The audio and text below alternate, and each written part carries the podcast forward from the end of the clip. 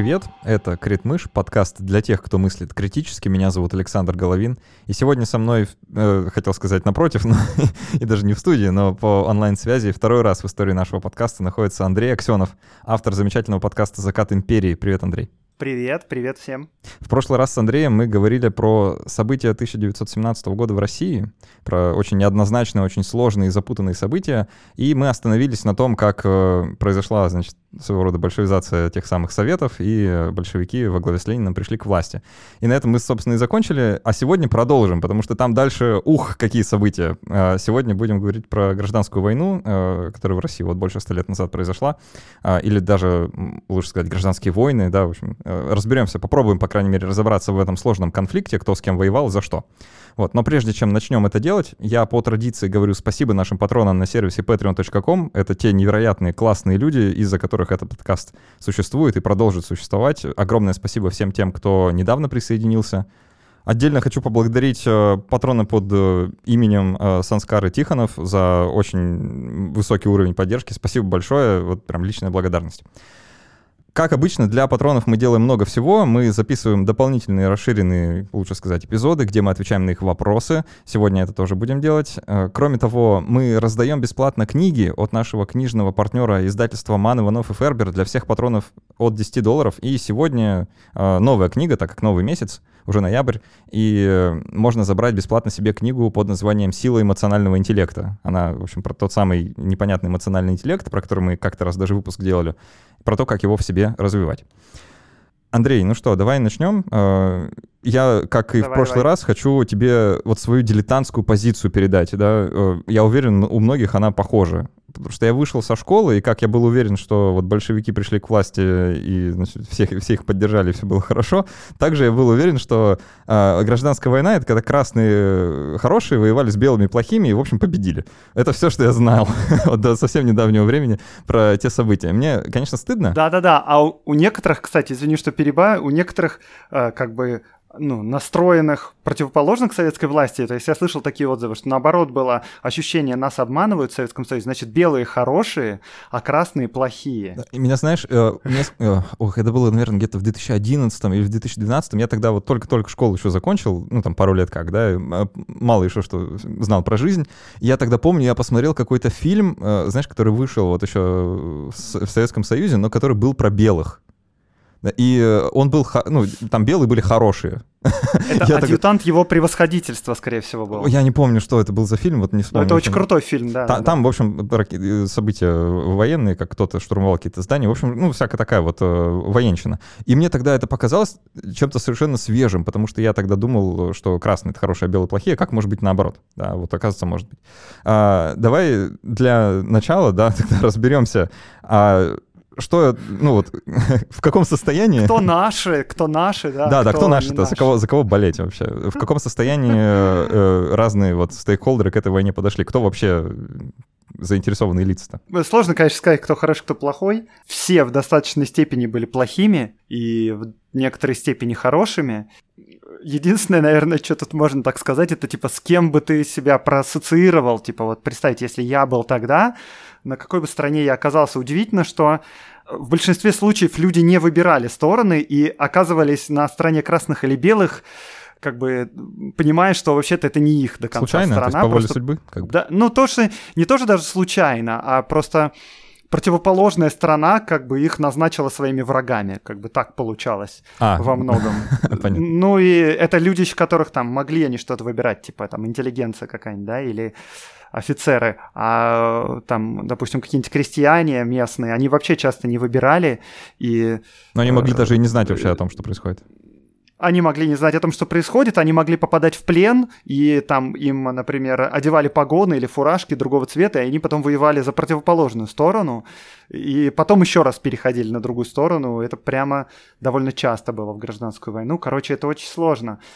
Ну, можно примерно, да, описать э, стороны противоборствующие, кто там воевал. Еще, кстати, важно заметить, перед тем, как описывать стороны, вот красные и белые, ты очень э, грамотно сказал, что гражданские войны, потому что, да, есть действительно некоторые историки, которые рассматривают вот этот конфликт, гражданская война, как не серию нескольких гражданских войн, в которой больше, чем две стороны воевали друг с другом, А, ну да, но обычно это красные и белые. И красные, то есть большевики, да, если точнее сказать. Про них проще, можно сказать, потому что они более консолидированы. То есть это э, как бы люди, э, во главе которых стоял Ленин и новое э, правительство, Совет народных комиссаров. Вожди основные были тогда это Ленин и Троцкий. Троцкий был тогда э, народным комиссаром э, военным и, соответственно, он был тоже одним из вождей революции и важным. И, собственно, вот гражданскую войну в большей степени, может быть, даже вел он, как военный народный комиссар. Н- да. Нам уже нужно про каждого всплывающего персонажа говорить, позже его расстреляет Сталин или еще рано? Я не помню, с Троцким произошло. Не знаю, но, наверное, все об этом знают.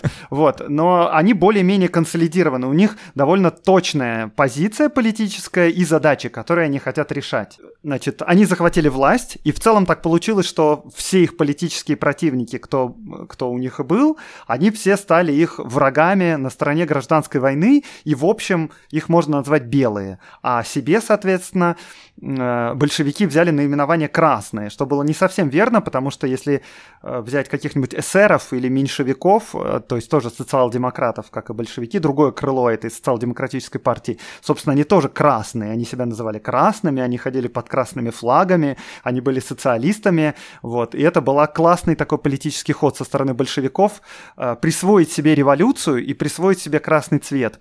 И все, кто воюет против них, автоматически становились контрреволюционерами. То есть как бы э, мы революционеры, а против нас те, кто хотят перевернуть историю и вернуть то, что было до революции. То есть кого вернуть? Царя, очевидно. И получалось так, что вроде как большевики красные воюют против царских офицеров, черной сотни, белогвардейцев, корниловских полков, хотя на самом деле с противоположной стороны э, были вовсе не сторонники царской власти и не монархии. Да, чуть-чуть еще подробнее про большевиков. Какие цели они ставили себе в войне, вообще почему получилась война. Если говорить э, как бы на чистоту, э, конечно, гражданская война могла возникнуть по многим причинам, и, возможно, она была бы так или иначе бы все равно, но надо сказать, что большевики прямо говорили о необходимости гражданской войны. И о том, что гражданская война должна быть, это фактически было заложено в их программе. Сейчас вот у меня тут цитата. Это у нас, сейчас, сейчас, 14 год. Это только началась еще Первая мировая война. И Ленин говорит в 2014 году, единственно правильный пролетарский лозунг есть превращение современной империалистской войны в гражданскую войну. Только такая тактика будет действительно революционной тактикой рабочего класса, соответствующей условиям новой исторической эпохи. Что здесь имеется в виду? Дело в том, что, да, большевики, они э, строгие марксисты, и по марксистской теории, по идее, предполагалось, что произойдет мировая революция и сейчас, в данный момент, всеми средствами производства и всеми странами заведуют капиталисты и те, кто владеют заводами, пароходами и деньгами, но должна произойти мировая революция, и большеви... э, не большевики, а рабочие, да, я оговорочка по Фрейду сейчас была. Э, значит, э, рабочие возьмут власть в свои руки, и везде будет однородное социалистическое правительство во всем мире. Исчезнут границы, исчезнут страны, исчезнут капиталисты-эксплуататоры, и все будет находиться в руках рабочих и управляться рабочими. И это произойдет по всему миру, и, скорее всего, это произойдет сначала в промышленно развитых странах, например, в Германии. Но, значит, так получилось, что это произошло сначала в России. Окей, нужно раз- раздувать мировой пожар революции с Россией, раз уж она тут произошла. То есть цель большевиков была не в создании государства советского, не в создании СССР, не там э, в том, в чем получилось, а цель их была произвести мировую революцию в Европе. И предполагалось, что вот эта империалистская война, про которую говорит Ленин, то есть Первая мировая война, где э, страны, разделенные между собой облапошенные рабочие, стреляют друг в друга, надев форму разных противоборствующих стран, они должны повернуть свое оружие на своих хозяев, на офицеров, на банкиров, на политиков, и совместно, совместными рядами русский рабочий, немецкий, австрийский, французский и английский должны сбросить эксплуататоров и сделать мировое государство. В общем-то, и с этой целью должна произойти гражданская война. И гражданская война должна быть неизбежной, потому что война империалистская, она как бы рабочим не нужна. И, собственно говоря, как только большевики пришли к власти, они начали реализовывать эту задачу, о которой говорили открыто с самого начала. Они, в общем-то, нужно сказать, что именно большевики были э, как бы основными поджигателями этой гражданской войны. И, собственно говоря, у них одна из целей гражданской войны – это зачистка общества и территорий э, и приведение к однородному классовому составу страны. Mm. То есть либо наши враги-капиталисты, либо они станут на, нашими, то есть социалистами, и не будут эксплуататорами больше, либо они не нужны, и с ними надо бороться. То есть довольно однозначная, точная позиция. Она была не всем, конечно, понятна. Рабочим, там, разным крестьянам, которые воевали за большевиков, было сложно в это понять, и поэтому по-простому объясняли, что вот мы революционеры и захватили власть у векового гнета, там, отбили ее у царя и его приспешников, но вот разные недобитки есть, они хотят вернуть это все, и поэтому надо их побороть до конца. Эм, про Ленина, да, и про то, что он хотел, э, чтобы революция, э, чтобы э, мировая империалистическая война переросла в гражданскую, и, значит, это некоторым образом обосновывает, почему в России гражданская война случилась. Мне просто видится, что вот та война гражданская, которую он подразумевал вот той цитатой, что ты привел, она несколько отличается от той гражданской войны, которая в итоге получилась. Потому что... Конечно. Э, ну, да, та безусловно. гражданская война подразумевает, что, значит, это рабочие против какого-то пролетариата, о, в смысле, пролетариат против буржуев, э, против капиталистов, да. против э, угнетателей, борется совместно, чтобы, значит, эти оковы гнета сбросить. А то, что мы увидели, в итоге оно, вот как в, твоей, в твоей оговорке по Фрейду, да, оно как раз направлено на то, чтобы большевики-то больше власти получили, а про рабочих, в общем-то, э, речь особо-то ну, не да. шла. Большевики, конечно, в результате получили власть сами в свои руки, но и надо сказать, что на стороне белых воевало множество крестьян и множество рабочих, э, там, э, допустим, зажиточные рабочие из какого-нибудь Ижевска, которые, в общем-то, прекрасно жили и никакого желания не проявляли э, установить советскую власть и потерять, собственно, свои доходы, и они довольно твердо защищали белых до самого конца. То есть это, конечно, идеология и политика немножко отличались от реальности. Но, в общем, большевики славились тем, что они э, как бы не Говорили политику одно, делали в соответствии другое. к реальности делали, а реальность приспосабливали под свои политические цели. Понятно. Так, продолжаем про расстановку сил, да, теперь про белых. Теперь белые. Кто такие белые? Белые фактически получились это все, кто политические противники большевиков. Большевики в целом, они, наверное, желали бы какого-то более, может быть, однородного социалистического правительства. Они иногда об этом заикались, что в целом их союзники, тоже леваки, там, например, эсеры, да, или меньшевики, в целом их, им можно дать какую-то часть власти, может быть, их сделать частью Совета народных комиссаров, в общем-то, но они не особенно, да, к этому стремились сильно уж, потому что если уж они хотели бы, может быть, это как-то можно было бы сделать. Но в результате они полностью взяли власть в свои руки, и автоматически получилось так, что все те, кто против э, того, что большевики взяли власть, они оказывались их сначала политическими противниками, но в результате все социалисты, которые были, и меньшевики, и эсеры, и разного рода там другие какие-то партии социалистические, они все сказали, что, ну, ребята, большевики, вы устраиваете беспредел. Ладно, вы захватили власть, окей, но вот мы собрали учредительное собрание, прошли выборы, э, всеобщие по всей стране, они там в концу 1917 года на большей части страны прошли, собралось учредительное собрание в январе, это как бы легитимный орган, который мы избрали всей страной, он честно избран. И э, там однозначный результат у большевиков примерно там 23% поддержки среди общего населения. Кто-то шутит, и что вот... Э, первые и последние честные выборы в истории России, да, можно сказать. Да, да, ну я, может, с этим соглашусь, потому что, наверное, по степени прозрачности, чистоты, честности выборов, э, наверное, с тех пор у нас не было выборов. Там 90-е, я бы сказал, грязноваты даже по сравнению с очередным собранием. Вот, и, короче, они реально показывают, что поддержка у большевиков не абсолютная, не большинство.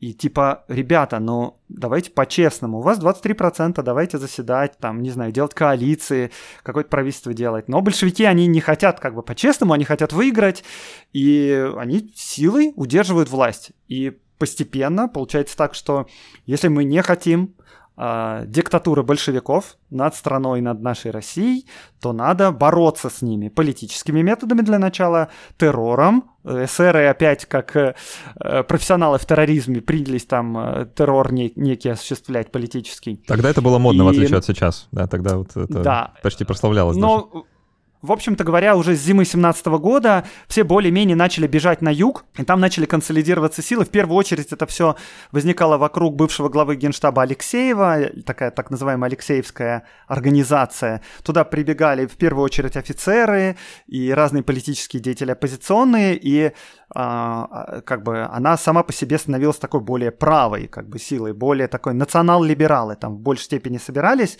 но все это в, в основном аккумулировалось вокруг офицерства. А, ну и остальные политические противники там бежали на Волгу, эсеры бежали на Волгу, кто-то бежал в Сибирь, кто-то бежал в Финляндию, кто-то бежал в Прибалтику, в Украину, в Киев. И все чуть-чуть как бы консолидировалось с собой, но в целом э, все белые попытались организовать единый фронт. Типа, если мы все объединимся, мы победим большевиков. И получилось так, что у белых, в общем-то, довольно аморфная и сложная политическая программа, а точнее ее не было. Политическая программа, если большевиков ясна, и мы ее описали сейчас, установление э, социализма и в итоге коммунизма по всей планете, то тут как бы политическая программа такая – надо победить большевиков, которые нечестно захватили власть и удерживают ее силой, провести выборы еще раз в учредительное собрание или собрать учредительное собрание, которое мы уже выбрали. И вот что учредительное собрание решит, то и сделаем. Если оно там решит царя вернуть, то значит царю вернуть. Если решить отобрать землю у крестьян и вернуть ее помещикам, ну значит так и будет. Ну вряд ли так было бы, да, учительное собрание этого не хотело. Но в целом, когда у Колчака спрашивали какие-нибудь эстонцы, как Колчак относится к независимости Эстонии, Колчак на это говорил, ну, надо подождать учредительного собрания. Вот что оно решит, так и будет. А потом эстонцы, например, идут к Ленину и говорят, что Ленин думает насчет независимости Эстонии. И Ленин такой говорит, отлично, независимость Эстонии это прекрасно, каждая нация имеет право на самоопределение. Ну и ясно в результате, кого поддерживают эстонцы в этой всей лабуде. Э, ну и также со многими-многими сторонами. Вот. И политическая программа белых аморфна, просто потому что если кто-то начнет какую-то определенную политическую программу продвигать, то остальные союзники от него отпачкуются и начнется внутренняя политическая борьба. Этого никто вроде как не хочет, но результат получился таким, что э, крестьяне не понимали, зачем им завоевать за белых они не очень понимали, что белые хотят. А с другой стороны, большевики им однозначно говорили, видите ли, как бы белые, они не пойми, что говорят, это что-то мутное, доверять им нельзя, но мы вам скажем, что они хотят. Они хотят царя посадить и землю у вас отобрать и вернуть ее помещикам. И крестьяне такие, а, так вот в чем дело-то. Вот, ну, короче, большевики активно этим пользовались. Мне видится так вот, представляется, издалека уже, да, что э, у белых и не могло быть никакой политической программы, вот в силу того, как у них все устроено и того, откуда это движение вообще пошло, да, но э, эта война, которую они вели, для них это война на выживание, по сути. Правильно? То есть они борются за само существование. Ну, в результате, наверное, вышло, выходило так, что это была война на выживание с обеих сторон. Угу. Потому что в тот момент, когда уже и красные перешли к террору, и к белые перешли к террору, стало понятно, что противоположная сторона просто не выживет. И, но тут еще нужно добавить, что в целом силы, которые воевали друг с другом, вот эти белые, красные, зеленые, казачьи отряды, там, поляки в том числе, а, они вообще были немногочисленные. И если сравнить это с Первой мировой войной, которая невероятно масштабная, когда там окопы тянутся от Северного моря и до э, Средиземного моря, и на Восточном фронте там от Балтийского моря до Черного моря непрерывная, ну плюс-минус, да, линия окопов, и все воюют фронтами, то в гражданскую войну воевали на самом деле друг с другом очень незначительные силы. В основном вся борьба шла вдоль ниток железных дорог. Вот кто захватил железнодорожный узел, тот как бы владеет окружающей территорией. Что там происходит на 50 километров вдаль от железной дороги, не знал вообще никто, и никому это было неинтересно. Крестьяне воевать не хотели, они сбежали с фронта и захватили самозахватом землю и мирно там ее сеяли, или там отбивались от отрядов просто разверстки и от отрядов, которые хотели их загрести в армию, и в целом воевали очень незначительные силы друг против друга. И вот кто победил бы, он бы владел страной. Да, своих политических противников они бы, скорее всего, либо истребили бы, либо изгнали бы из страны, но основная часть страны просто бы приняла победителей, и воевали немногие, прямо скажем. То есть э, тут э, были очень высокие ставки для тех, кто уже внутри этого конфликта, в общем-то. Да, ставки были высокие. Ставка была жизнь, фактически, да. Ну и власть. И власть. Да, нельзя сказать, что кто начал это первым. Э, возможно, наверное, правильно было бы сказать, что большевики, потому что они просто не стеснялись всего этого. Ну, я имею в виду, что к террору они начали с красного террора. Но, в общем-то, белых тут тоже обелять нечего, потому что белые тоже занимались террором только в путь, и в том числе они занимались террором совершенно неожиданным. То есть они, например, уничтожали не только своих политических противников, а, например, просто евреев. Потому что вроде как евреи, они... Вроде как среди большевиков много евреев, поэтому если мы на Украине, если мы в Украине захватываем какое-нибудь местечко еврейское, то надо всех евреев тоже тут порезать, а то они все латентные большевики и красные. А у кого лучший старт? Вот если, не знаю, если превратить это, знаешь, в какую-то стратегию и, сценарий, да, вот такой боевой, а у кого больше ресурсов, больше людей, больше оружия. У кого изначально выигрышная позиция? Слушай, ну, кстати, интересный, да, расклад. Я представил себе, как будто это компьютерная игра или настольная игра. И знаешь, как бывает сейчас в хороших играх, у сторон, которые воюют, у них разные прокачанные характеристики лучше. Точно. И кто будет лучше использовать свои характеристики, тот в результате выиграет. Итак, значит, что есть, какие преимущества есть у, у белых? Начнем, например, с них. У белых однозначное преимущество в, в военной выучке. На их стороне в основном офицеры. Они прекрасно умеют воевать, у них отличный опыт после Первой мировой войны, а, отличная боевая выучка, отличная дисциплина, и это войска, которые э, справляются с десятикратно превосходящими силами противника. Это не метафора речи, это прям реально было такое, что там тысяча белых может разогнать десятитысячное войско красных большевиков. Такие случаи бывали. Это просто какие-то непобедимые супер, э, супер воины. Про то, почему офицеры вообще на стороне белых, э, вот можно предыдущий наш выпуск послушать, э, где мы э, предшествующие события разбирали. Там пон... от них понятно становится, почему офицеры-то вообще на э, большевиков были обижены. Ну да, на большевиков есть за что обижаться в целом. А, что еще у белых в плюсе? У белых в плюсе помощь мирового сообщества. Она, надо сказать, не такая уж большая, как ее рисовали потом большевики. Большевикам, понятно, выгодно было показать, что типа все империалистические державы были против молодой Советской Республики, но на самом деле помощь была. Значит, у белых в руках был юг, выход к Черному морю, у белых в руках был Мурманск, север. Это коммуникации с союзниками. И союзники, в первую очередь Франция, в меньшей степени Англия, помогали действительно белым, прислали им и оружие, присылали им и одежду, и там прочие всякие дела. То есть это как бы плюс, можно сказать. Э, ну, это два, наверное, основных плюса. Э, какие основные плюсы у большевиков? У большевиков, э, во-первых, они контролируют центр страны это Москва, в первую очередь. Они довольно быстро сбежали с Петрограда, они опасались, что они его быстро потеряют, правильно опасались. Там и немцы придвигались к нему, германцы, и, собственно, белые тоже там близко были. Большевики перенесли столицу из Петербурга в Москву, и она до сих пор там. Практически сразу они перенесли столицу из Петербурга в Москву, из Петрограда. Да, э, Москва — это в первую очередь железнодорожный узел. И это означает, что большевики могли очень мобильно, э, обладали мобильностью. Они, например, могли на Урале быстренько разделаться с Колчаком, погрузить свои войска на поезда, поезда, переслать их через Москву на Южный фронт и воевать против Врангеля. А белые этого были лишены. Они не могли перебросить силы с юга на Сибирь, потому что просто не было железных дорог из юга в Сибирь. Это первый плюс. Второй плюс э, у большевиков, я не знаю, как это назвать в э, контексте компьютерной игры, но у них была такая решительность. То есть это люди, которые очень быстро импровизировали, очень быстро понимали, какая стратегия работает, а какая нет, очень быстро отказывались от э, своих каких-то политических программ и очень быстро принимали чужие политические программы, если это им было важно. Короче, они очень импровизировали, были очень смелыми ребятами. Знаешь, вот, вот ты, и... говоришь, ты говоришь смелость, я бы, я бы это характеризовал как, э, знаешь, безумие, вот именно в политическом смысле, политическое безумие. То есть, в принципе, уже готовность, э, можно сказать, на любые шаги. Сложно назвать это безумием, потому что они выиграли. Нет, То есть я, это, я, я ну, имею в типа, виду безумие этом... не в смысле, там, каком-то ментальном э, смысле, да, а безумие... Э, ну, в политическом такое, плане. Морально-этическое, да. Морально-этическое это даже не безумие надо назвать, это назва... надо назвать э, беспринципность и наглость. Вот, но в политическом плане в течение 20 века очень многие политические силы изучали, каким образом вообще Ленина, у Ленина получилось взять власть, потому что у него как бы сходу карты были не очень выдающиеся. Но именно то, как было политически это выстроено, беспринципно, нагло, с обманом просто неприкрытым, с жесткой пропагандой и с э, террором, да, то есть многие у Ленина учились, и в политическом плане он великий политик, потому что он сумел это все сделать. Да, и что там еще у большевиков главное? У большевиков, как бы, они играют, если аналогию провести с э, шахматами, то они играют белыми, то есть у них первый ход. Ага. И они всегда были чуть-чуть впереди, чуть-чуть впереди белых.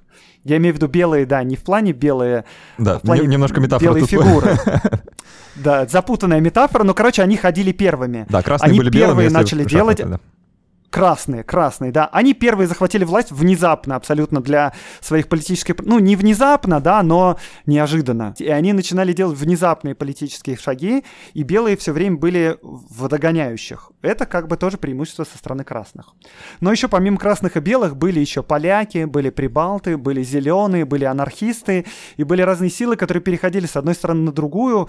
И если мы будем сейчас всех описывать, кто был, мы запутаемся, и мы по ходу дела их про них тоже будем рассказывать. Каков первый ход. Э, ну вот мы сказали, да, э, нулевой ход э, большевиков, они захватили власть. Что дальше какой ответ? Значит, нулевой ход, ход большевиков, первый был такой, да, они захватили власть, что очень круто. Угу. Они перенесли власть в столицу, и они позиционируют себя как мы красные, мы социалисты и эволюционеры, мы именно те люди, которые сбросили царя в свое время, и мы хотим продолжать в том же духе. Как бы политически это очень круто. Они перевели власть в Россию, они организовали Красную армию, Красную гвардию сразу же, и задача Красной армии и Красной гвардии бороться с политическими противниками. А, Андрей, прости, прости просто хочу подчеркнуть, да, про Красную армию. А, это вот а, армия в том смысле, что это армия, которая подчиняется партии. Да, мне кажется, это да. важно, что гл- это глава, очень глава важно. армии — это Троцкий. Более того, ну ладно, я не буду говорить, это впервые, наверное, было сделано или впервые, но в масштабах в таких это точно было сделано впервые. Действительно, это армия, которая подчиняется конкретной политической партии. И э, задача этой армии была борьба с политическими врагами и гражданская война, и подавление, собственно говоря, э, инакомыслия. И одновременно была создана Всероссийская чрезвычайная комиссия ВЧК, или просто ЧК сначала, который Феликс занимался тоже борьбой с, с, с полити... Дзержинский, да, во главе который стал, э, который занимался политической э, борьбой с политическими врагами и террором, то есть арестами, расстрелами и э, взять им в заложники. Красная гвардия предполагалось сначала ее сделать политически верной, то есть она набиралась из политически подкованных сторонников большевиков, из Э, рабочих, из крестьян, из матросов и солдатов, которые полностью понимают, кто такие большевики, и готовы бороться до конца с врагами. Оказалось, что их очень мало, этих чуваков. И на стороне белых оказалось гораздо больше народу, потому что там были множество офицеров, которые бежали с, из армии, бежали с фронта. Дальше происходит, э, ну, вообще первые, наверное, полгода это какая-то невразумительная толкотня, никто не понимает, что происходит и что э, происходит в стране. Во многих государ... во многих городах по стране власть переходит как бы к большевикам вроде как. Везде все более-менее признают власть Совнаркома и Ленина, но это как происходит как? Это просто вот в этих советах, где вверх взяли большевики и изгнали своих политических противников, они себя как бы поставили во главе этого города и признали власть Ленина. И вроде как вся страна сама стала красной. Вот. Но потихонечку на юге и в Сибири, и в Поволжье начинают консолидироваться политические противники большевиков, начинают собирать свои войска, вооруженные силы и свергать эти советы. И это начинается прям белая волна. И свержение советов происходит повсеместно вообще по всей стране. Это происходит по Волжье, это происходит в Сибири, это происходит на севере в Мурманске, это происходит по Украине, на Западной Белоруссии. И все эти войска белые начинают как бы связываться между собой и начинать как бы какую-то коммуникацию, чтобы вместе бороться против красных. А, что важное еще происходит в этот момент? Важно, мы в прошлый раз об этом разговаривали, по-моему, или не успели поговорить, про Брестский мир. А, мы частично упоминали, что большевики э, спешили заключить мирный договор с Германией и выйти из Первой мировой войны, и вот Брестский мир, собственно, это тот э, договор, который не подписали. Ну да, а, одним из важных последствий Брестского мира было то, что германцы заставили фактически на своих условиях подписать этот мир, и одним из этих условий стало то, что большевики признали независимость Украины. и в Украине пришла в власти сначала Верховная Рада, но немцы, германцы, то есть, довольно быстро поставили под контроль свой Украину, они поставили там ну, как бы не марионеточное правительство, ну, можно назвать его, да, грубо говоря, лояльное, марионеточное лояльное правительство. Правительство, правительство лояльное правительство Гетмана Скоропадского. Им это было прям очень выгодно, потому что э, германцы истощены были Первой мировой войной. У них была в 16-17 году голодная зима, когда просто не было еды. И захват Украины, которая чернозем и в которой пшеница сеет, сеется. Э, это вообще супер-супер подарок, и на этой еде, в общем-то, еще целый год э, Германия воевала. То есть это было круто. Но для большевиков это означает то, что они потеряли территорию э, обширную украинскую. Для белых это ничего не означало, потому что белые не признавали Брестский мир. Белые все еще в состоянии войны с Германией на этот момент, правильно? То есть они считают, что они еще в Первой мировой войне находятся. Да, и это одно из условий помощи со стороны союзников, потому что союзники поддерживают белых, потому что белые не признают Брестский мир, и они говорят, мы сейчас, э, короче, победим большевиков и будем продолжать и поможем, быть, да, да. воевать с германцами продолжать быть верными союзниками, да. Но на самом деле большевики тоже не признавали этот мир, и они, значит, они его заключили, конечно, но они э, как бы э, пытались сделать так, что вот, конечно, Украина-то независимая, да, но мы же не можем повлиять на местных социалистов и красных внутри Украины. А вот что будет, если они поднимут там восстание вооруженные и захватят власть? Мы к этому не имеем отношения, мы суверенное государство, но в суверенной Украине тоже произошла революция, там неожиданно тоже пришли большевики к власти, и вот там установилось большевистское правительство в этой независимой Беларуси, и оно захотело стать как бы частью Советского Союза. Мы не против такого расклада. Да, но всем понятно, что на самом деле происходит. На самом деле, конечно, э, это все неразрывно связано, и одни и те же люди часто, которые поднимают восстание в Украине, в Криворожской республике, в Харьковской республике и в, там, в России. И, ну, это все, скажем, похоже очень на 2014 год, но не будем увлекаться аналогиями. Да, но примерно мы провели параллель сложно, э, сложно описывать все возможные стороны, которые там есть, э, потому что мы можем целый подкаст этому посвятить, выпуск. Да, да. Э, Еще один важную деталь я скажу перед тем, как попробовать перейти к хронологии событий. Эта деталь показывает действительно малочисленные группы людей, которые воевали друг с другом. В самом начале войны произошло такое событие, как восстание Чехословацкого корпуса.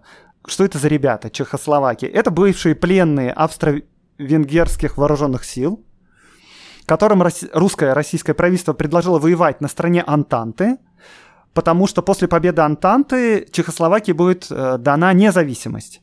И чехословаки, которые хотят независимости своей родины, они сражаются на стороне Антанты.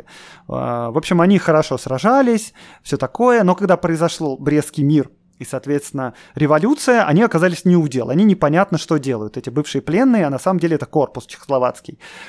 По договоренности с французами через некоторое время чехословаки вышли из подчинения русской армии, которой вроде как не существует, и перешли в подчинение французской армии. И большевики, скрипя сердце, должны были с этим согласиться. Затем а, этих чехословаки, они не могут воевать уже на Восточном фронте, что очевидно, они должны воевать на Западном. И, но так просто они не могут пройти да, через Европу. И они начинают движение в сторону Владивостока, чтобы погрузиться там на корабли, переплыть через Тихий океан в США, переправиться на восточный, подождите, на восточный берег США, все правильно, погрузиться в Нью-Йорк и опять на корабли, приплыть во Францию и воевать там за свободу своей родины. То есть идея была так в том, вот. чтобы обогнуть мир и прийти в Германию с другого конца, как бы, да? Вот. Э, да, совершенно верно, да. И, значит, как только об этом э, узнали германцы, они потребовали от советского правительства что-то с этим делать, потому что с точки зрения Германии это не круто. И так как германцы могли в это время давить сильно на большевиков, э, в том числе вооруженной силой, большевики запретили двигаться чехословакам в сторону Владивостока. До этого в Чехословакии сказали, вы знаете, мы тут, значит, в эту вашу кашу русскую в России ввязываться не хотим. Кто тут красный, кто белый, кто монархист, кто не монархист, мы просто, мы не хотим в это влезать, реально. Мы соблюдаем нейтралитет, просто мы хотим погрузиться на корабли во Владивостоке и отсюда уплыть. Знаешь, мне кажется, общее состояние вообще всех, кто вот не заинтересован в происходящем. Да, да, да. Но что происходит дальше? Германцы требуют от большевиков прекратить продвижение чехословаков в сторону Владивостока, подконтрольные большевикам разные еще советы в разных там городах типа Омска, Новосибирска, Иркутска и, возможно, даже самого Владивостока, я не помню. Они, значит, приходят на вокзал и останавливают все поезда, которые двигаются с чехословаками. И тут чехословаки поднимают, ну, как бы это не восстание, а просто и даже не бунт, потому что никаких вооруженных действий не было. Они просто захватывают всю власть на всех территориях, на которых они находились. И оказалось так, что небольшой, в общем-то, корпус чехословаков. Это один из корпусов, который воевал на стороне русской армии. Это даже не армия, это корпус. Захватывает власть по всей Транссибирской магистрали, начиная от Уфы и заканчивая Владивостоком. Ого. Не белые захватывают там власть, не красные, не какие-то там зеленые казаки-бандиты, а просто чехословаки. Они контролируют всю контр... Транссибирскую магистраль, то есть Уфу, Челябинск, Омск, Новосибирск и так далее. То есть они, они, так, а, значит... они вот пытались проехать, им говорят, а вы дальше не проедете. Они такие, а по какому такого да. права? У нас вот тут оружие. Они такие, ну ладно, да, и все. Типа, они теперь тут главные. И все. Так. И они автоматически стали как бы на стороне белых. Это то, о чем я говорил в самом начале. Они как бы не хотели-то особо воевать, но, значит, обстоятельства получились таким образом, что они теперь воюют с красными. И, значит, если они хотят эвакуироваться, то, значит, они должны в некоторой степени воевать с красными. У них сложные очень отношения с Колчаком. Они его с какой-то стороны поддерживают, а с большой стороны они самостоятельно. Они, с одной стороны, хотят уплыть, в общем-то, и не понимают, зачем они бороться с красными должны. Но, с другой стороны, Антанта им говорит, что, наверное, воевать с красными это тоже хорошо, потому что если вы победите красных, а мы победим германцев, то вы тоже вернетесь в независимую Чехословакию. Это довольно сложно. Но, в общем, надо сказать, что чехословаки в результате воевали на стороне белых, одновременно пытались уйти из страны, выйти на каких-то таких условиях, чтобы можно было уплыть из Владивостока. Что им удалось, да, в конце концов. Это просто, да, один из ярких примеров, что тогда происходило, насколько велики были вообще силы большевиков и белых, и насколько запутанной была ситуация и стороны, которые воевали друг с другом. Представляю себя на месте вот, этого бедного чешского солдата, который, в общем-то, пытается понять, в какую сторону ему воевать вообще, в, кого и зачем он стреляет, да, в данный конкретный момент, или, там, или думает стрелять, да, и, конечно, с точки зрения простого человека вот там не из какой-то интеллигентной семьи, без образования, да, без доступа к средствам массовой информации, понять вообще, что происходило, нереально. Нам-то сейчас сложно разобраться, да, тогда, наверное, вообще было, можно было не пытаться. Плюсом у чехов, кстати, было то, что у них была хорошая дисциплина. Они сохранили дисциплину, они не подчинялись э, коммунистической, большевистской и социалистической пропаганде, подчинялись, но меньше, да. Они сохраняли лояльность своим офицерам, потому что, типа, мы все тут чехи, мы все хотим плюс-минус одного, мы хотим в свою Чехию, и чтобы она была независимой. Вот. И поэтому они сохраняли боеспособность. И в тот момент, когда белые пытались собрать свои силы, и большевики собрать и под контроль поставить свои силы, они оказались действительно серьезной вооруженной силой, сохранявшей дисциплину. Но, кстати говоря, среди чехов тогда и чехословацкого корпуса был такой человек Ярослав Гашек, в будущем известный писатель, который в какой-то момент Uh, ну, не знаю, нельзя сказать, поддался большевистской пропаганде, но он, в общем, стал на сторону красных, и в результате после гражданской войны он вернулся все-таки в Чехию, написал свою знаменитую книгу про бравого солдата Швейка, в общем, если почитать внимательно, то можно увидеть, что там, конечно, Швейк занимает такие позиции э, пробольшевистские, ну или красные, по крайней мере. Да, это сложно, это все очень сложно. Многократно уже всплывали вот эти фамилии э, всех, э, там, можно сказать, героев, наверное, Белой армии, да, вот там э, Корнилова, э, Врангеля, забыл, часто фамилию назвал, сам Колчака, Колчака да. А... А, кто еще там у них был интересно. Ну, в общем, много вот таких вот э, офицеров, да, высокого ранга, кто, значит, брал на себя командование и что-то делал. А, со стороны красных я вот что-то не знаю имен. Кроме лидеров большевистской партии, да, там, которые участвовали в массовых репрессиях и там руководили в целом процессом. Ну, да, в общем-то, в этом есть правда. Сложно сказать, почему так вышло. Наверное, потому что, ну, как бы у большевиков был Ленин и Троцкий, конечно, которые известные фигуры, и в целом большевики занимали более-менее э, ну, как бы единую территорию. было понятно, что вот в центре Москва, там сидит Ленин, и он руководит Один центр силы, советским да. государством, да. Тогда как вот на юге у нас есть сначала Деникин, потом Врангель, и он главнокомандующий, да, вооруженными силами Ю- Юга России. На востоке, там в Сибири Колчак, на севере Юденич, там в Украине, скажем, вообще Петлюра, да, какой-нибудь или Гетман Скоропадский. И, ну да, возможно из-за этого. А может быть еще по причине того, что Красная Армия это как бы, она подчиняется партии, а партия, она может быть безлична. А может быть это еще связано с тем, что многие герои гражданской войны впоследствии были репрессированы и вычеркнуты из истории. Но там О, были всякие люди, конечно, которые руководили э, разными армиями, а потом вдруг выяснялось там, да, Тухачевский, герой гражданской войны, но он э, был репрессирован. Ну, например, есть герой гражданской войны, чье имя всем известно, это Чапаев. О, да, и... точно. Точно. Чапаев, да. Но Чапаев известен, потому что он, э, как бы, ему посчастливилось погибнуть во время гражданской войны, его не репрессировали. И поэтому, конечно, он может быть незапятнанным героем, и можно про него снимать фильмы, кино, и будет понятно, что не надо будет его вычеркивать из большой советской энциклопедии, потому что он как бы уже все сделал, что мог, и может быть... По поэтому его имя нам так хорошо известно, потому что он умер. Да, да, это важный поинт, да, это важно.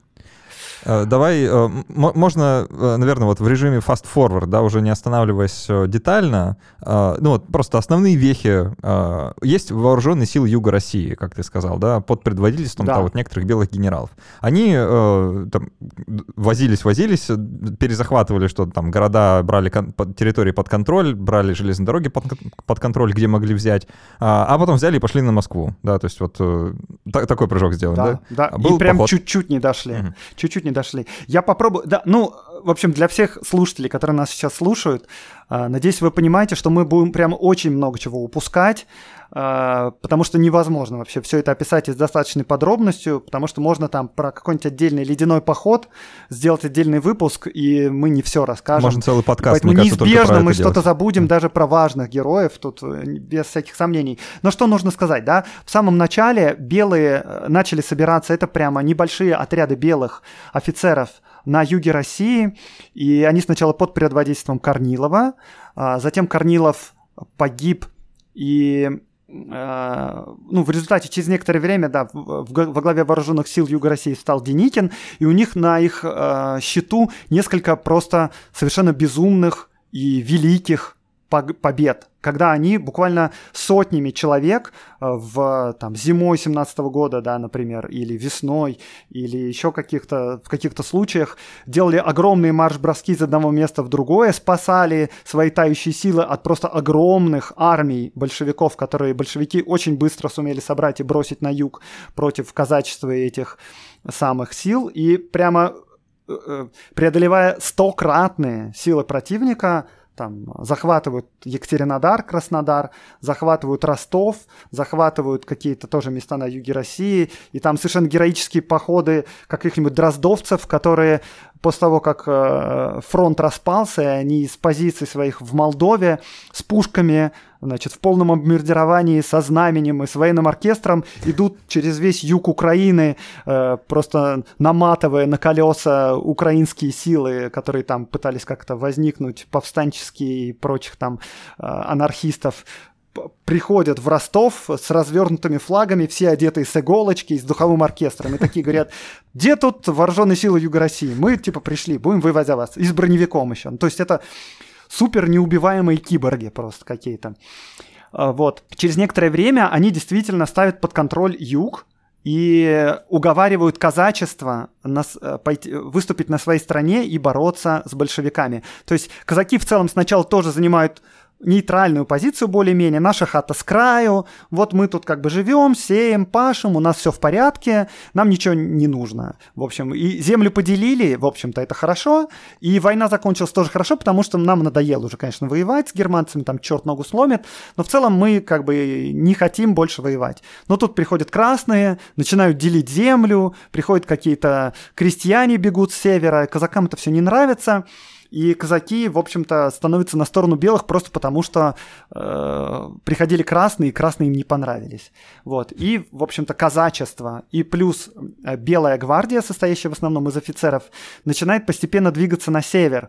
И из-за того, что это гораздо более дисциплинированные войска, гораздо более сплоченные, гораздо лучше понимающие, вообще, зачем они хотят воевать, они разбивают на голову всех своих противников. Это касается и украинских сил, потому что белые идут через Украину, через э, Днепропетровск будущий, который называется Екатеринослав, через будущий Донецк, который называется Юзовка, через Харьков, Киев, и, соответственно, и Воронеж, и Юг. В общем, они, все эти территории становятся э, территорией белых. И часто происходит так, что они разбивают красные войска, захватывают в плен бывших красноармейцев, спарывают у них красные звезды, дают, э, значит, возвращают им ружья, спрашивают у них, хотите бороться, значит, за родину, за Россию? И они там говорят, например, да.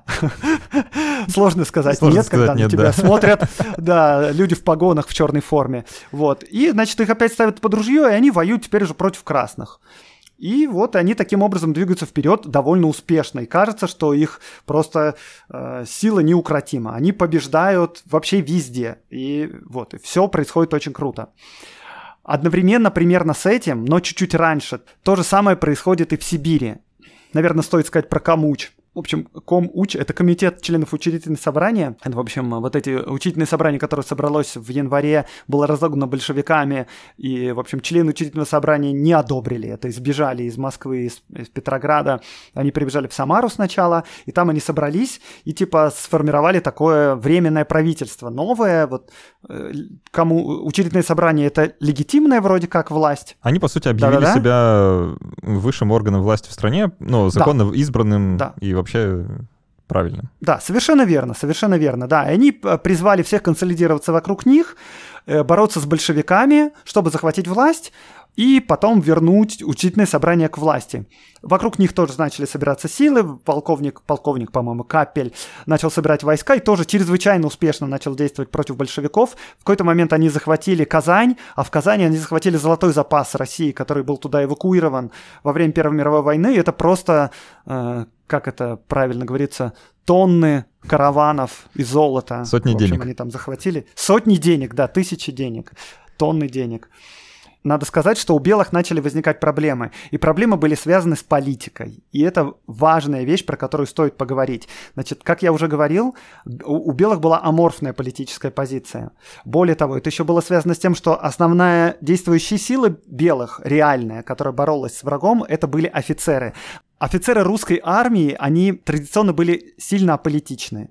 Им вообще не нравилась вот эта политика, борьба, Государственная Дума. Мы типа верны трону, а впоследствии, может быть, даже верны стране. А в общем, политика это грязное дело, мы туда лезть не хотим. И общая позиция, вот, например, там, генерала Деникина была политически аморфной, и вокруг них начали разного рода политические авантюристы собираться. Люди, ну то есть политические задачи нужно решать, без этого никуда не деться. И большевики их решают очень четко, очень быстро и довольно однозначно. А вот белые не решают политических задач вообще. И вот этот Камучи, он вроде как предполагается, что он должен решать политические задачи.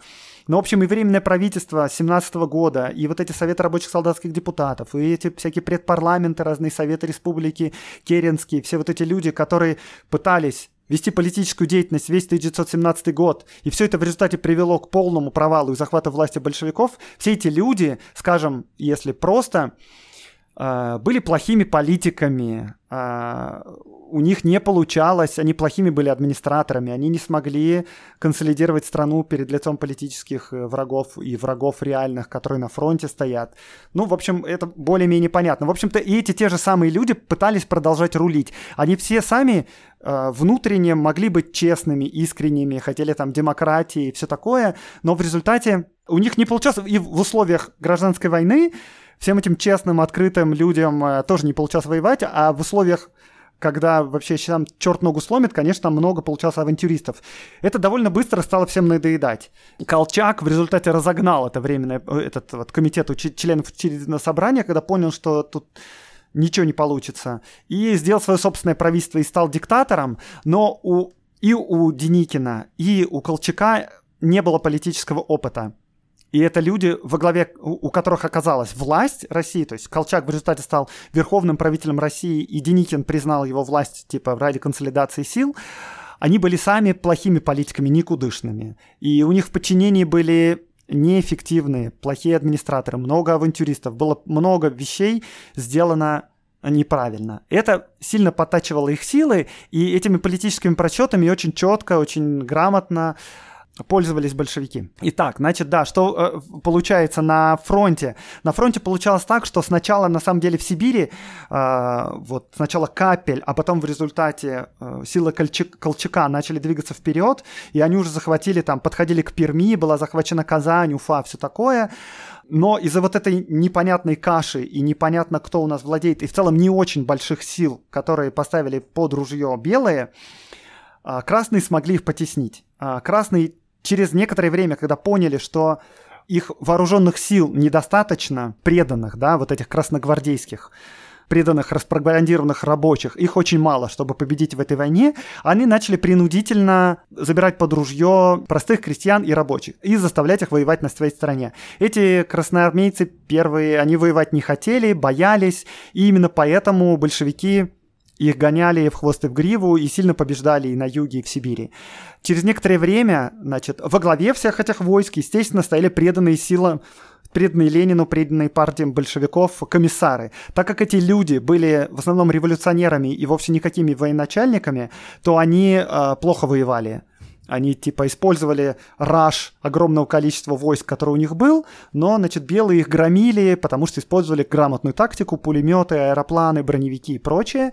И, кстати, через некоторое время большевики поняли, что они могут поставить под ружье огромное количество народу силой, они могут во главе поставить преданного комиссара, но это не работает, потому что белые побеждают. И нужно что-то с этим делать.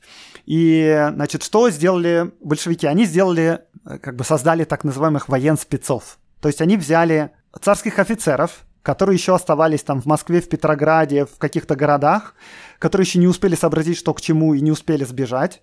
Ну, то есть сначала они просто призвали на свою сторону раз... Э, офицеров и сказали, типа, воюйте за нас, но их, очевидно, пришло мало.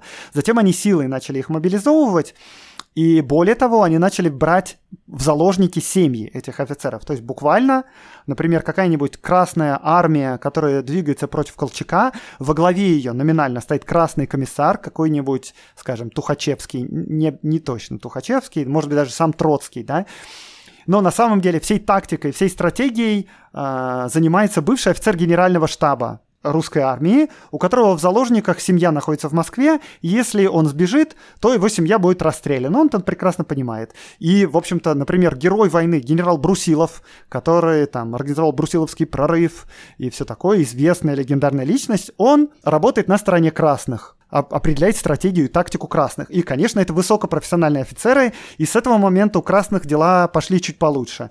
Вот. Ну и красные отличались беспринципностью в средствах, жестокостью и очень много мобилизовывали народу. В целом, да, если они были не очень эффективны в военном отношении, то в какой-то момент у них просто стало очень много народу, они были очень мобильны, потому что могли через Москву перебрасывать войска, и у них появились нормальные специалисты.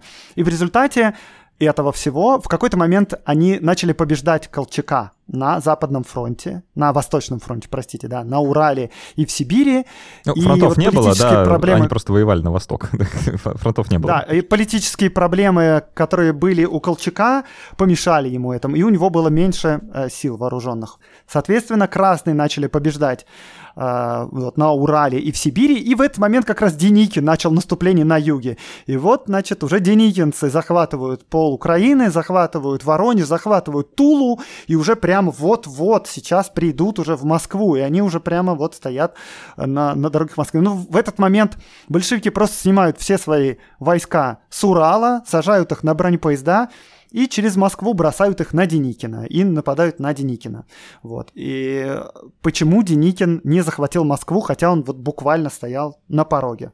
Тут тоже есть несколько причин. А, первый из них заключается в том, что Деникину приходилось воевать тоже не только с красными. Ему приходилось воевать, во-первых, с зелеными, которые, значит, там ураганили по Украине. Это, в частности... если кто не, никто, кто не помнит, мы не будем опускаться в детали, но это анархисты, батька Махно и вот это все, да, это вот, вот зеленые.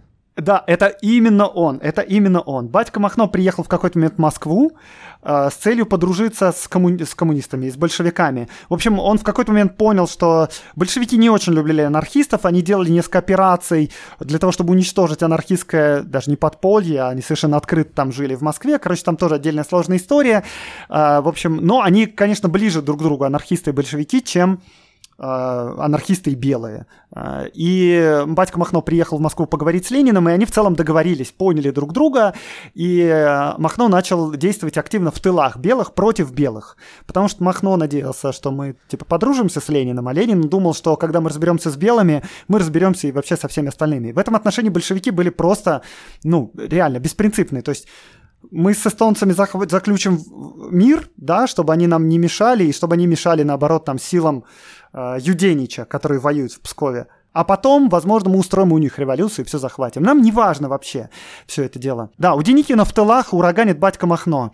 А еще, как бы, Деникин предполагать, что у нас должна быть единая неделимая страна, а в Закавказье уже давно тоже такие типа независимые страны, которые объявили независимость. Это Закавказская республика а, в целом, которая тоже потом распалась. И они там тоже не очень уверены, где проходит границу, и там где-то в Сочи, скажем, нужно держать огромный контингент против каких-то сил, которые могут с юга наступать. В результате, когда они наступали на Москву, у Деникина там было, ну, треть сил примерно. Это наиболее боеспособные, конечно, силы, но это треть потому что нужно защищать коммуникации от врага на юге.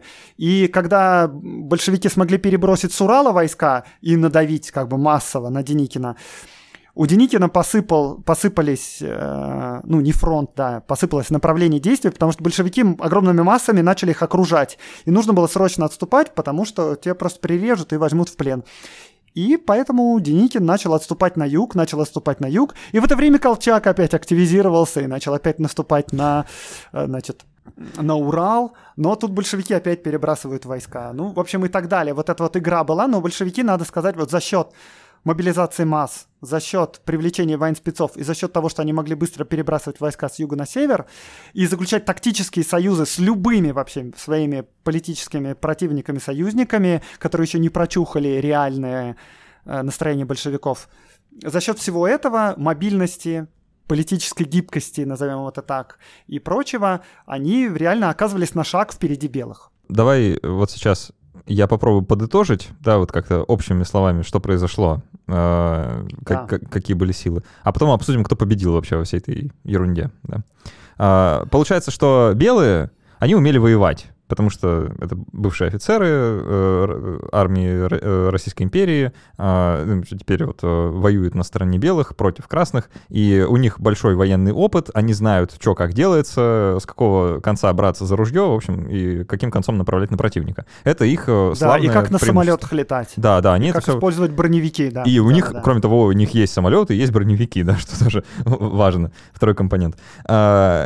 При этом они совершенно не умеют в политику. А, так уж вышло, что вот с политикой э, не сложилось. Они за справедливость вроде как, да, там хотят, чтобы все было по правде, а что это такое, объяснить толком не могут из-за этого у них возникают да. своего рода проблемы, да. в том числе да. между и, собой. И не хотят, более того, не, да. не могут и не хотят. Да, они говорят, все вопросы потом, сейчас воюем, да. Сначала да. стреляем, потом вопросы да. задаем. Вот. А, красные же в лице большевиков, наоборот, а, у них нет боевого опыта, да, неплохо представляют, как руководить армией, тем более вновь созданной, да, под нашим руководством, вот Красная армия, которая подчиняется только партии. А, у нас нет ни офицеров, которые нам, нам лояльны, потому что мы с ними не очень хорошо обошлись там в прошлом, и они в целом с нами дружить не хотят.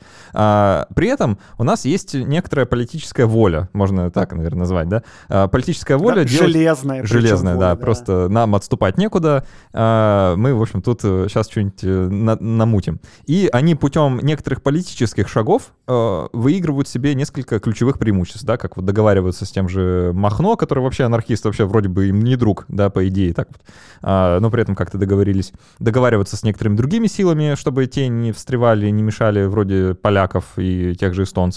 Да, и так вот, маневрируя между разными политическими силами, они находят нужный, э, нужный рычаг, чтобы надавить, наконец, да, э, вот в самый нужный момент, рассинхронить действия э, Белой армии, э, которая не едина, да, вот в своих попытках э, что-то поменять, а действует практически разобщенно, и из-за этого им удается победить сначала в одном направлении, потом в другом, потом в третьем, в четвертом, там про это уже не будем, да, а, но в итоге э, они справляются. То есть вот правильно я описал все? Да, ты правильно описал. Мне пришло в голову еще пара вещей, которые, может быть, стоит сказать. Во-первых, большевикам нечего было терять. Они всю свою жизнь как бы проводили на каторге, в политической миграции, без гроша за душой, с одной только верой в сердце в мировую революцию. Им ничего не жалко. И тут, наконец, С другой да. стороны, да, не, не такая немножко ситуация. Во-вторых, нужно отдать должное, конечно, большевикам. Это реально ну, люди, которые в чрезвычайно сложной ситуации для себя суме, сумели воспользоваться всеми возможностями мельчайшие, которыми им давала и дарила судьба. То есть это люди, ну, наверное, близкие к гениальности. Если взять, да, называть гениальностью аспект умения работать в подобных условиях. Троцкий действительно, ну, это гениальный оратор, гениальный организатор. На их стороне, на стороне большевиков, к ним пришло достаточное количество очень-очень-очень грамотных специалистов, которые просто не могли себя найти у белых. То есть там есть реальные имена людей.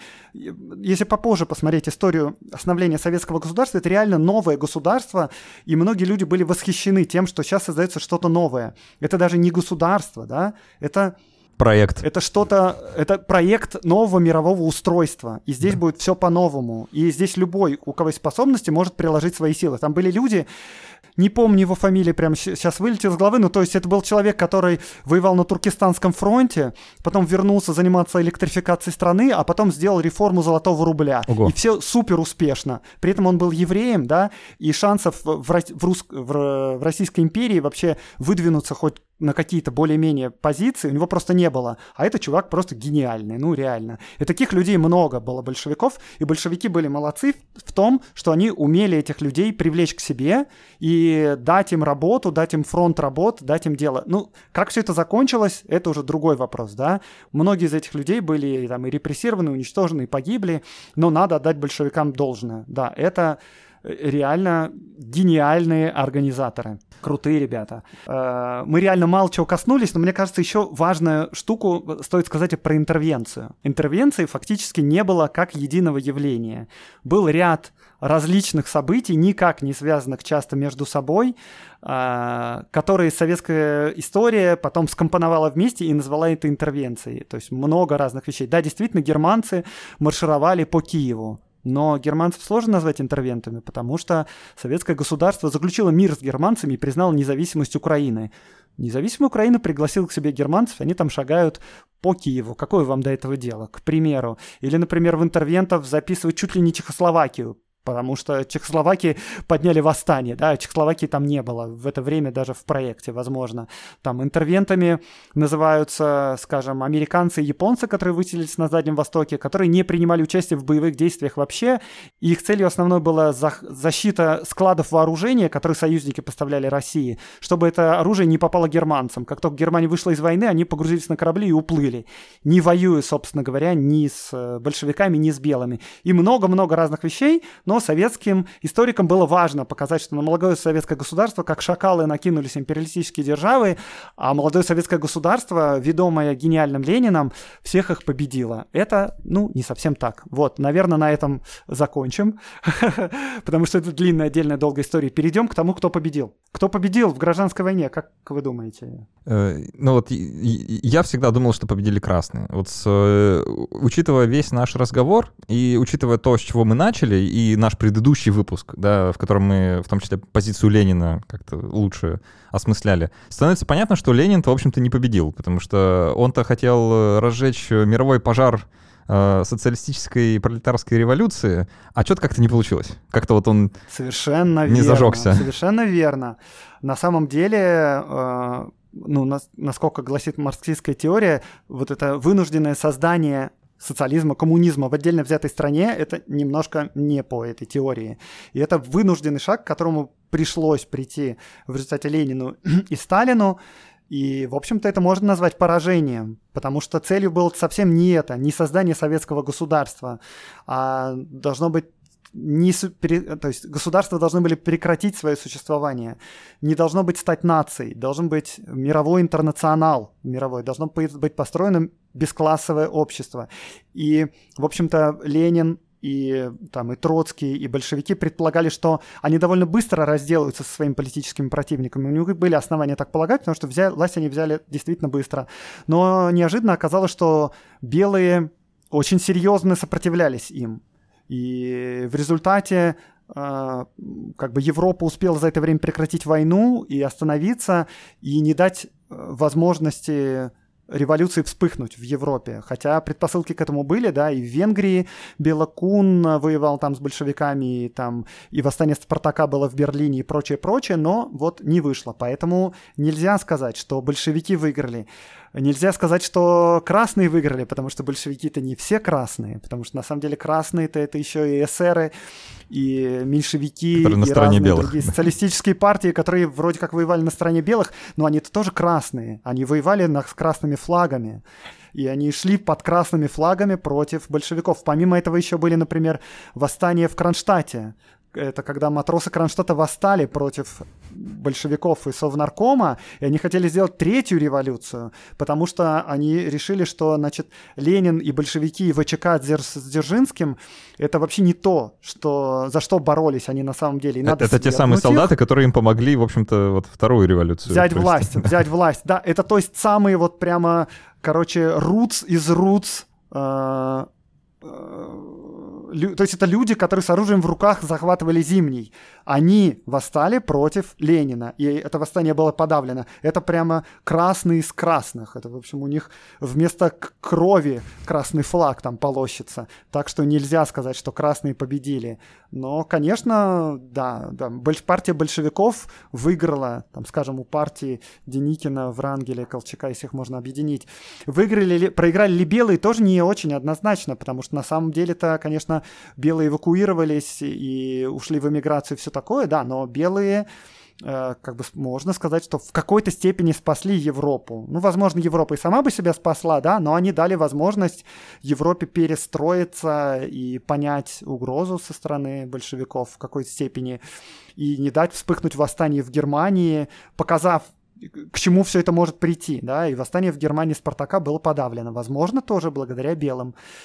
Э, можно сказать однозначно, кто выиграл в результате гражданской войны. Есть два государства, которые выиграли. Это Финляндия в первую очередь, которая обрела независимость и до сих пор существует. И, и, и Вторую мировую войну, в общем-то, она прошла, не попав в советский блок, что, заметим, кстати, важно. И, в общем-то, сохранял независимую, суверенную политику прям вот с, начиная там с 17 года и до сегодняшних дней. И, в общем-то, финны благодарны Ленину до сих пор и у них есть даже там музей Ленину, и они его как бы респектуют за э, это. И еще выиграла Польша, про это важно тоже поговорить, потому что Польша в результате гражданской войны, несмотря на то, что в какой-то момент силы э, красных стояли прям буквально под Варшавой, сумели переломить ситуацию в свою сторону, победить, э, большевиков подписать мир и по этому миру получить огромные территории. Вильна, то есть Вильнюс нынешний, стал частью Польши, и Западная Беларусь, Западная Украина,